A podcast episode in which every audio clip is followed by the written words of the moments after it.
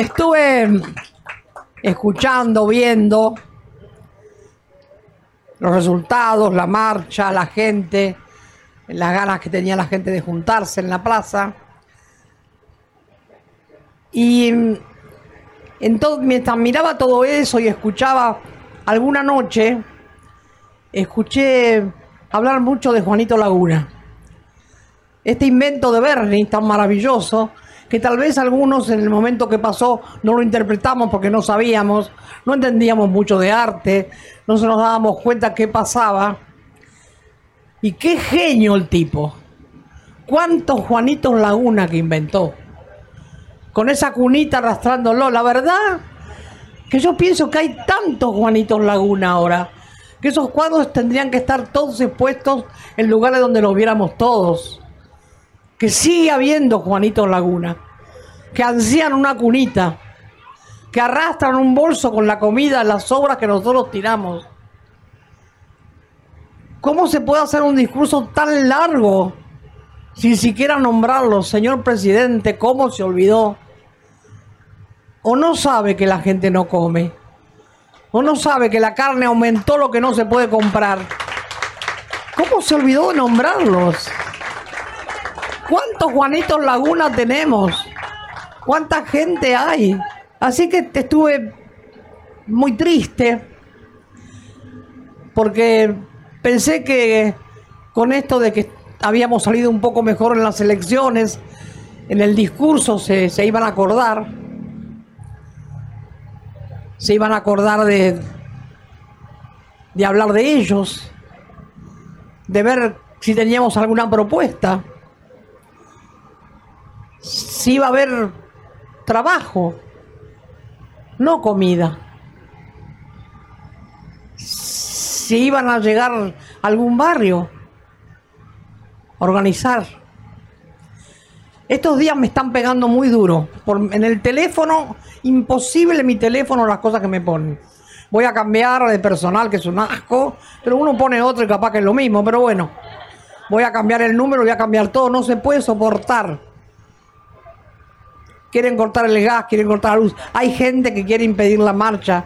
Todos los jueves viene alguien a joder para que esto no se haga. No saben qué hacer con nosotras. Pero no van a poder. Si no pudieron los milicos, no van a poder ellos.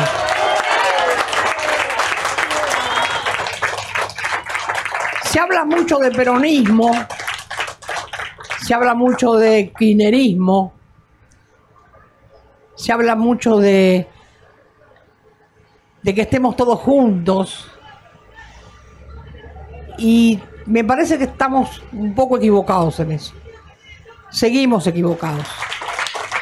Perón estaba en el exilio, hablando de peronismo, tanto peronismo que hablamos, estaba en el exilio tenía un amigo acá, un amigo, y Perón a ese amigo le escribía cartas. Le escribía cartas muy interesantes. Y el señor este, que no me acuerdo bien el apellido para nombrarlo bien,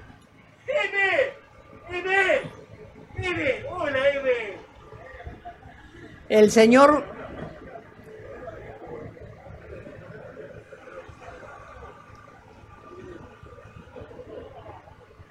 Ya terminamos con las cuestiones. Se llama Carlos Guasman y, y, Perón le mandaba las cartas. Yo le quiero mostrar que tengo el original, porque este señor cuando se sintió mal, vino y me trajo cartas. Las cartas que Perón le escribía a él desde el exilio. Y en esta carta que Perón le escribe, habla del Fondo Monetario. Si dejamos de distraernos todos por una persona que grita, yo no hablo más y ya está. Dejemos que ya los compañeros la van a sacar. Porque van a venir todos los jueves. Me cortan el gas, me cortan la luz, me cortan la internet pero la plaza no me la van a cortar, porque aunque sea sola vamos a venir.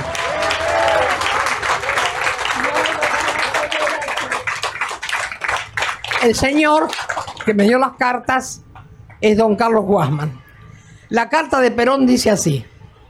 Juan Domingo Perón, querido compañero, le dice a Guasman, por mano y amabilidad del compañero Carrasco, he recibido su carta del 2 de agosto y le agradezco el recuerdo y saludo que retribuye con mi mayor afecto. Comparto totalmente sus juicios, sus consideraciones referidas al estado económico actual y muy especialmente referente a su comparación con el proceso económico justicialista. Es que la dependencia de una metrópolis resulta generalmente muy cara. Esto de 1971 la carta. ¿eh?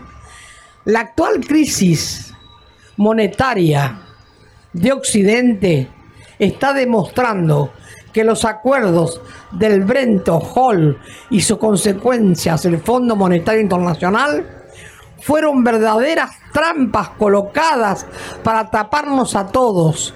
Por eso yo repito siempre que para que pueda existir una trampa no es suficiente con que exista un tramposo, sino que es indispensable que exista también un tonto que se deje engañar o un desesperado que no tenga otro remedio como les pasó a los vencidos del 45. Con criterio objetivo en la Argentina, dice Perón, no hay mucho que indagar. ¿Cómo era la cosa antes del 55? ¿Y cómo fue después? Ya dice un viejo refrán español, detrás mío vendrán los que grandes me harán. Lástima que eso haya tenido que ser a costa del sacrificio del pueblo y la ruina de la nación. Los militares, únicos culpables de todo, no sé qué dirán, ni sé si se pegarán el tiro que debieran. Juan Domingo Perón.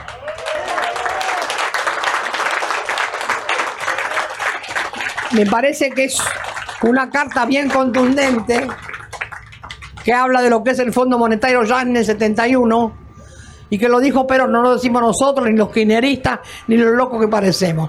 Por eso las madres hoy venimos con el chaleco. Si quieren chalecos, lo pueden encargar, nosotros se lo podemos mandar a hacer. Y sería muy bueno que todos empezáramos a salir con un chalequito o venir a la plaza por lo menos, que diga, no pagamos la deuda, no vamos a pagar la deuda, no tenemos que pagar la deuda, nosotros no debemos nada, ellos nos deben a nosotros y nos deben vidas, vidas que no tienen precio. Eso nos deben ellos a nosotros, vidas. Y esas no tienen precio. Hasta el jueves.